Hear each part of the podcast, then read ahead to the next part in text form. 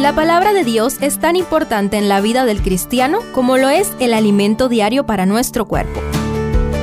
Estudia con nosotros el capítulo del día en Reavivados por su palabra. Primero de Samuel 18. Después de la impresionante victoria del pequeño David contra Goliat, este capítulo describe cómo se desarrolla la relación de David con el príncipe Jonatán y con el rey Saúl. Estudiemos, primero, amor de Jonatán. El texto inicia diciendo, Aconteció que cuando David acabó de hablar con Saúl, el alma de Jonatán quedó ligada con la de David, y lo amó Jonatán como a sí mismo, declara el verso 1.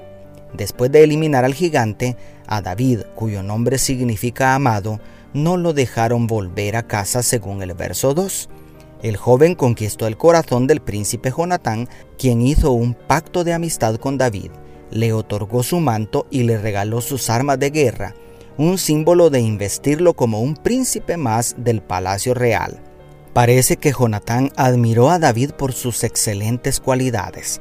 El verso 5 agrega, y salía David a donde quiera que Saúl lo enviaba, y se portaba prudentemente, entonces lo puso Saúl al frente de su gente de guerra, y era bien visto por todo el pueblo y también por los siervos de Saúl. Hasta aquí todo va muy bien en la historia. David se había convertido en un héroe nacional, gozaba del aprecio del príncipe y todo lo que hacía Dios lo prosperaba como con José. La actitud de Jonatán es admirable. Nunca sintió celos por el tremendo éxito de David.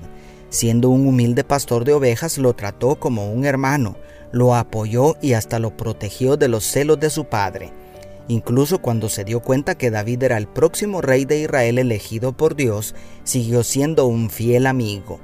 David, por su lado, supo corresponder al amor de Jonatán y por eso ambos son un ejemplo de la bendición de una verdadera amistad. ¿Cuántos se necesitan hombres y mujeres como Jonatán? Segundo, celos de Saúl. Cuán hermoso fuera este capítulo si terminara en el versículo 5. Pero a partir del 6 inicia una espiral de celos del rey Saúl contra el joven David. Tras escuchar el canto de las doncellas, Saúl hirió a sus miles y David a sus diez miles en el verso 7. Saúl se enojó mucho, burlándose del canto dijo con ira, no falta más que le den el reino según el verso 8. Esta envidia volvió a traer el espíritu maligno sobre él y David volvió a ejecutar su preciosa música para aliviarlo. Pero en lugar de agradecerle, Saúl arrojó la lanza pensando, voy a clavar a David en la pared. Afortunadamente, con su agilidad, David esquivó el intento de homicidio. Luego, con el fin de eliminarlo, lo puso al frente de la batalla, pero David se conducía prudentemente en todos sus asuntos y Jehová estaba con él según el verso 14. Después quiso eliminarlo por mano de los filisteos con el pretexto de hacerlo su yerno. Además de la mala intención de asesinarlo, vemos la ruindad de Saúl porque ya había jurado dar a su hija a quien matara a Goliat, es decir, David ya había ganado el derecho de casarse con la princesa pero Saúl actúa de manera fraudulenta. Si no fuera por la humildad de David, quien no se consideraba digno de ser yerno del rey, hubiera caído en esta trampa. Más tarde Saúl entrega a su hija mayor a otro hombre, una verdadera provocación contra David, pero este no lo tomó como ofensa.